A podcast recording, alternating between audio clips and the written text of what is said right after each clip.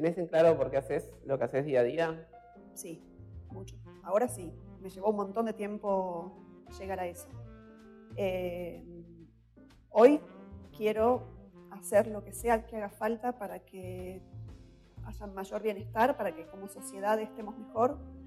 Y por eso siento que voy como cambiando de caminos y haciendo cosas que no sé y aprendiéndolas, pero lo que une a todo lo que estoy haciendo, para mí, desde mi perspectiva, es ese objetivo lo tengo adelante y voy para allá. Em, ¿De qué te gustaría que se hable en los medios de comunicación masivos? Ay, qué difícil, lo digo como ciudadana, digamos. Me parece que está todo muy monocorde. Todos hablan de lo mismo, todos se repiten, todos se copian y no hay voces. Me gustaría más temas, más diversidad de ideas, más desafío a esas ideas y siento que hoy eso no está pasando y quizás no están ni siquiera dadas las condiciones o el contexto para que puedan pasar. Así que eso me preocupa bastante. Pero creo que habría que, tendríamos que encaminarnos hacia esa idea de vuelta, mi opinión. Obvio, siempre.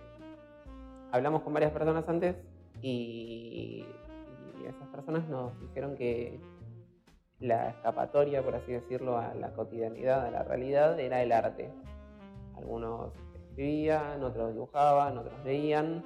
Yo te quiero preguntar si en tu caso, y viéndolo así, la ciencia puede ser tu arte. Nunca lo pensé así y no sé si estoy en condiciones de hacer una respuesta muy rápida al respecto. Me gustaría reflexionarla más. No pasa nada. Eh, Tengo la ciencia como manera de responder preguntas, como manera de entender las cosas que pasan, sí, la veo de una manera bastante artística.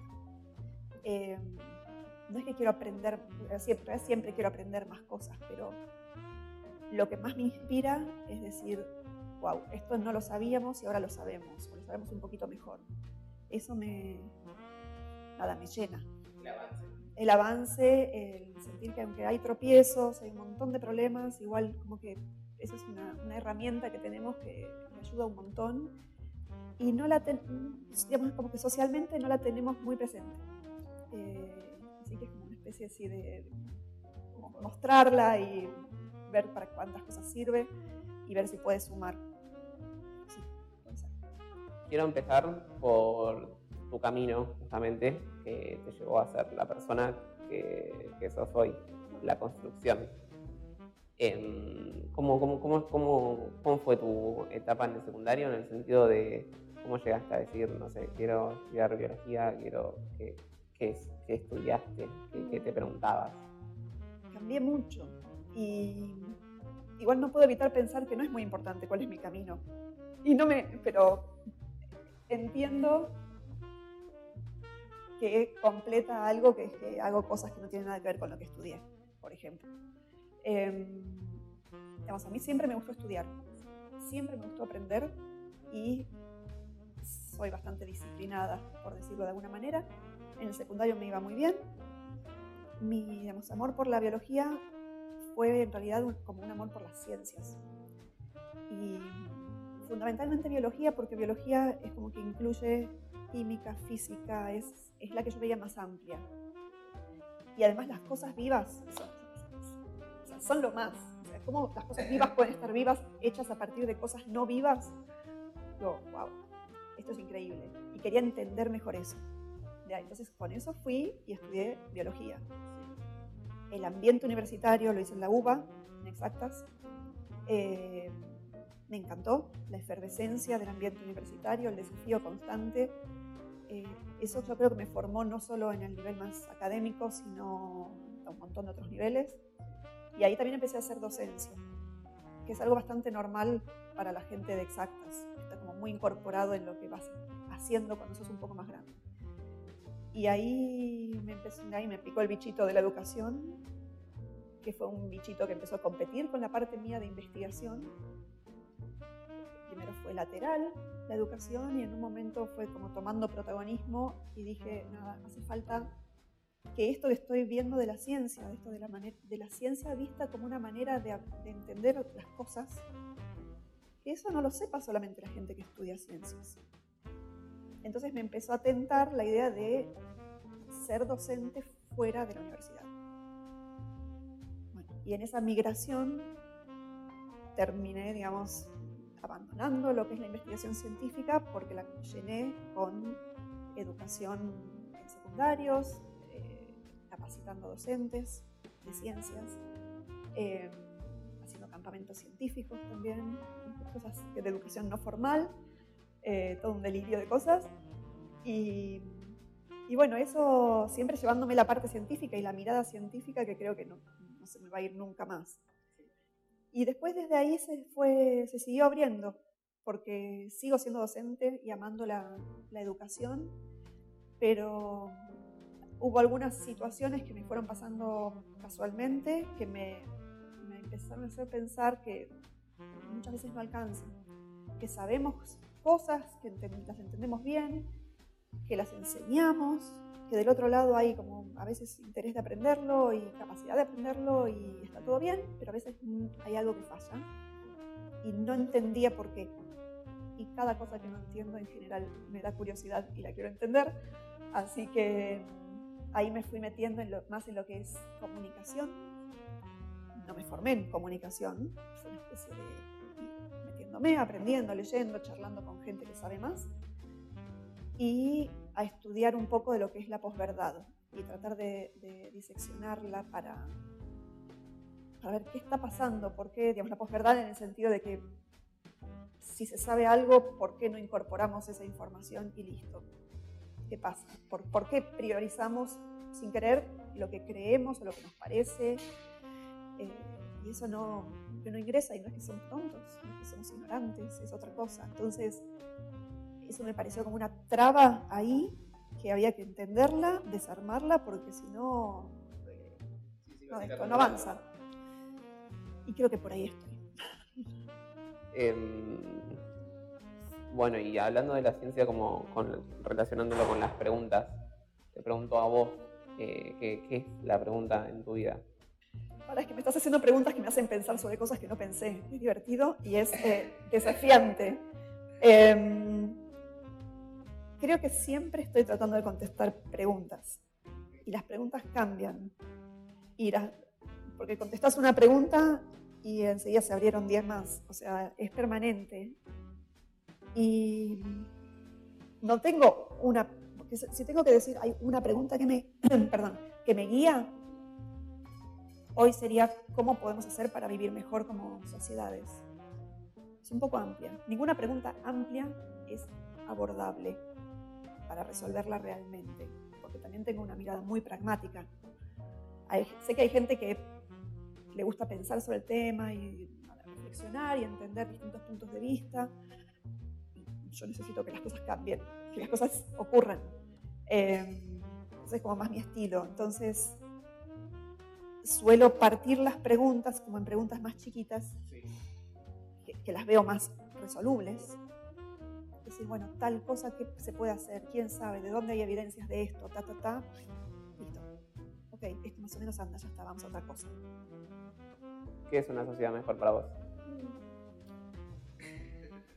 Más igualitaria, más respetuosa, más, más rica, por supuesto, con necesidades básicas satisfechas, pero pero no solo eso, y en eso yo siento que no tengo tanto para aportar, hay gente que sabe muchísimo más.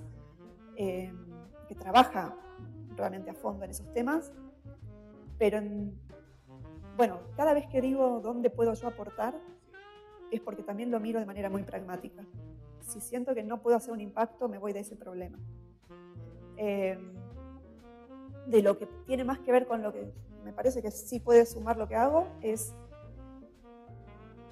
poder romper los, digamos,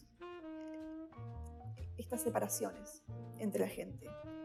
Primero poder llegar, poder llegar mejor a entender evidencias, incorporarlas y tomar mejores decisiones, cada uno de nosotros, que a veces la posverdad mete ruido y, nos impide hacer eso, poder también conversar con otra persona, eh, no solamente en temas donde hay evidencias, sino también donde hay nos ponemos de acuerdo en lo que pensamos, pero donde veo que hoy es muy, muy difícil tener una conversación genuina, donde hay desacuerdo y que mantenga el respeto y como una conversación civilizada, pero no para ponernos de acuerdo necesariamente. O sea, no, no, sé si me importa tanto ponernos de acuerdo en el sentido de que alguien cambie de opinión o que los dos cambiemos de opinión. Sí, lleguen a un punto medio. No, quiero que seamos capaces de poder no estar de acuerdo de una manera que no nos lastime, que permita considerar que el otro es una persona real, que actúa de buena voluntad y que merece todo nuestro respeto sin llegar a los extremos por ahí de ideas que sí me parecen peligrosas o que no, no les quiero dar lugar, pero, pero en general, por ejemplo, a mí un desacuerdo político no me, no me preocupa, o sea, no me... Y bueno, está todo muy encendido, no solamente en Argentina, sino en un montón de países. Eso me parece que estar mejor como sociedad incluye poder entender que el pluralismo hace falta, darle espacio para que ocurra y por lo menos empezar por ahí. Está bien. Y mm, hablando de posverdad, llevas a, a lo que a, las personas que pese a los hechos y las evidencias que están comprobadas como verdad, la gente decide por creencias, eh, no sé, sesgos, diferentes, eh, no sé, decisiones propias, no, no, creer en eso, omitirla, hacerle caso omiso y crear su propia verdad, por así decirlo. Em, ¿Qué posverdades crees que llevaron a esta actualidad? No me resulta fácil esa pregunta. Me parece importante. no, me parece importante la pregunta y creo que necesito más gente para mirar ejes. ¿Vos tenés alguna idea sobre eso? Em, no sé, me llama mucho la atención como la división y la estigmatización que se creó, como la individualización de las personas al mismo tiempo, o sea, si bien... Uy, qué difícil, ¿por qué me preguntar para mí? Esa es la persona que tengo más en mano para charlar esto. Eh, no, está bien, está bien. Eh, como que llegamos a, un, a, una etapa de división y estigmatización en, en la que lo diferente o lo, o lo que no, no, sigue el hilo del tribalismo, que es algo que también hablas vos, eh, eh, está, está perjudicado, está dañado, que eso lleva también a algo que también hablas vos, que es el silencio y la ilusión de consenso, que también lo he escuchado y leído. Entonces, para mí, eh, la, la una de las posverdades que, que, que, llegó a esto es eh, la estigmatización, la burla y, y, el apartamiento de lo diferente, de ser una persona diferente a lo, a lo convencional. Interesante. ¿Puede ser? Eh, sí. Bueno, hay una... Hay, eh, para mí hay dos, como dos situaciones muy distintas, tomando lo que vos decís. Una es las cuestiones que tienen que ver con hechos de la realidad, en donde puede haber evidencias, a veces hay muchas evidencias, como es el caso del cambio climático, que sabemos que está ocurriendo y sabemos que los seres humanos somos en gran parte responsables de que eso ocurra, y además sabemos también muy bien que es peligrosísimo, ¿no? Y que hay que resolverlo de alguna manera y de manera global. Es un problema muy, muy complejo. Pero ahí hay evidencias, hay una verdad científica, no, no es dogmática, sino una verdad como sostenida en evidencias, y no toda la gente está alineada con eso. En mi caso yo sí. O sea, obviamente, por supuesto me puedo equivocar, pero siento que estoy basándome en las evidencias, en el consenso científico, y hay un cambio climático. Eh, para personas que no, no, no, aceptan eso o lo niegan, esas personas estarían en una situación de posverdad. Pero no necesariamente porque sean, o sea, no, no, yo no supongo que sea mala gente ni nada, por ahí algunos sí, pero digamos, me parece que, que esas confusiones tienen que ver con cuestiones muy personales y muy de la historia de cada uno y del contexto. Pero de la misma manera, siento que yo sí puedo estar bajo posverdad en otros temas. O cada uno de nosotros, en realidad, ¿no? Pero eso es como una situación donde el tribalismo, esta, esta cosa de juntarnos con la gente que, que, es como nosotros, mete mucho ruido. Pero después hay un montón de otras situaciones que son las más ideológicas o de valores, eh, en donde no hay verdad y posverdad, porque no hay evidencias necesariamente, o el aspecto de evidencias no es todo lo que hay, y en donde mi postura y tu postura pueden ser súper diferentes y totalmente válidas. Eh, a priori digo, ¿no? Pero ahí también el tribalismo mete ruido. Entonces, lo que vos decís me parece que tiene más que ver con todos los quiebres de tribalismo que hace que no podamos conversar, ni en un caso ni en el otro. Eh, cuando vos me preguntas sobre posverdades, yo pienso más en las situaciones que no son ideológicas. Pero tenés un muy buen punto, me parece. Porque el hecho de que estigmatizar y de, o, estereotipar eh, está colaborando con eso. Y es una posverdad. Y qué, cuando, qué hechos o qué situaciones vos rompes con ese quizás método científico y no te, no, no te vas a hacer evidencias. ¿Hay algún momento en el que no te vas a hacer evidencias? ¿Hay algún momento en el que fluyas, por decirlo, con la situación? No, bueno, a ver. Primero tengo un interruptor en donde puedo disfrutar, de hecho, consumo locura de, eh, o de libros o de películas de ciencia ficción, fantasías, no sé, superhéroes, cualquier cosa. Eh, y obviamente no estoy todo el tiempo diciendo esto no podría ser así, ¿no? Eso me encanta, o sea, todo lo que es artístico va por otro eje totalmente distinto. Em, a nivel de lo que es mi vida, no lo tengo presente. Estoy todo el tiempo evaluándolo, no lo encuentro, sospecho que está, pero no lo encontré. Y lo seguiré buscando porque tiene que estar en algún lado algo así. Em, hay cosas irracionales, hay, hay cosas, no sé, de pensar, si mis hijas tienen que aprender a andar solas por la calle, tengo un miedo a que alguien la rapte desde un auto. Y sé que estadísticamente hablando eso no, no es frecuente. Es más frecuente que crucen mal la calle y se las atropelle un auto. Eh, pero mi miedo está más con lo otro. Es totalmente. Si realmente me basara en evidencias, no tendría que ser ese mi mayor miedo. Em, ¿Por qué crees que eso está tan, tan fomentado? Porque hay, hay, hay, ciertos, eh, hay ciertas, no sé, valores, ideas que están muy fundamentadas y quizás eh, no son tan, tan fuertes. Por ejemplo, yo voy a, ver si lo encuentro rápido. Hay una parte en el libro que dice, em, das un ejemplo es algo personal, pero a mí no me parece positivo cuando un científico o un comunicador de la ciencia presenta como algo sencillo, claro, firme, inmaculado, cuando oculta sus fallas y omite contar el torturoso proceso que llevó a la validación de una afirmación. Entonces, ¿por qué crees que, se, elige y se decide mostrar cierta parte? No lo sé, quizás se sepa, en el sentido de que quizás haya estudios sobre eso que yo no conozco. Intuitivamente diría que me parece que es mucho más sexy como historia, un mito así más truculento como puede ser un rapto. Em, no porque mientan, sino porque una vez que pasa lo promueven, lo, circulan por todos lados. Eh, y después que hay algo en donde primero los medios de comunicación hoy viven, digamos, el incentivo, principal incentivo es rating, clics, y todo eso, y en general estas historias son mucho más compartidas y se interactúa más con esas historias, y es como el valor eh, adaptativo, digamos, me agarro la cosa biológica, eh, que tienen los mitos en general. Los mitos prenden porque son súper atractivos.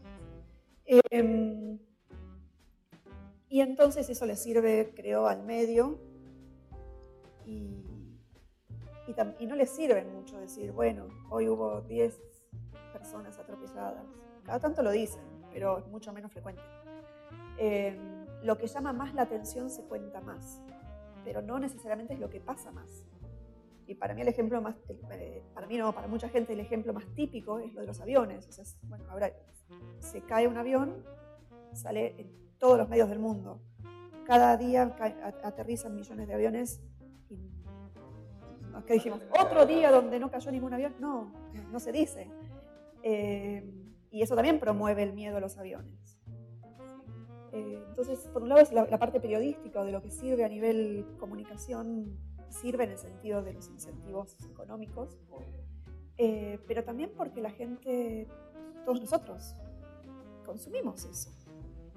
Y así como podemos consumir las cosas truculentas en un contexto, en lo que es la ciencia, es mucho más lindo de imágenes eh, etéreas e impolutas de una actividad científica que no, tiene vínculos con el dinero, que no tiene celos entre científicos, que no tiene idas y vueltas, errores involuntarios, eh, o lo que hay que hacer como científico para, avanzar en la carrera científica. Tú, el, el, rating, digamos, de un científico son los trabajos científicos que publica, y si no, no avanza. Entonces, no querés contar todo lo que te falló. No te sirve, te resta. Entonces... Eh, ¿Y te gustaría que no fuese así? Me parece, bueno, es difícil. Tendrían que cambiar muchas cosas. Si el sistema científico no penalizara, como penaliza hoy, los errores involuntarios, eh, creo que es importante que eso se pueda contar. Hoy los resultados negativos no se publican. Es muy raro que se publiquen. O sea, probé tal cosa y vi que no era así. Y eso es un problema porque como vos no publicas eso, porque nadie te lo publica y no te sirve a vos como en tu carrera científica, entonces quizás hay 100 grupos de investigación en el mundo haciendo exactamente lo mismo, tampoco les va a dar, tampoco los va a publicar, y hay una enormidad de recursos, de plata, tiempo, recursos humanos, en problemas que ya resolvimos y que no nos enteramos porque no se los puede contar. Entonces es muy subóptimo. Yo creo que hay que, hay que ir a, contar eso. Pero hoy, por cómo es hoy el sistema, es mandar al muere al científico que hace eso. Y no, obvio, obvio. Porque, bueno, también así no va a querer cometer errores y va así como... Bueno, pero un error, yo no digo un error eh, mal una cosa, no un error humano, sino eh, mi hipótesis estaba mal. Eso es, eso es un avance científico, mi hipótesis estaba mal, pero no la logramos comunicar. ¿Y lo podés transmitir, traspasar a la vida diaria y cotidiana?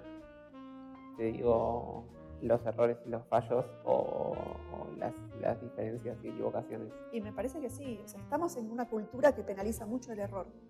El error involuntario, incluso en la educación, todos nosotros los que estamos, los que estamos con estudiantes, siempre les, decimos a nuestros estudiantes, equivócate porque del error se aprende, ¿no? Sobre todo en la primaria. Los chicos de primaria tienen mucho menos drama que los chicos más grandes con eso y realmente aprenden un montón. Eh, lo decimos, pero muchas veces no actuamos en consecuencia.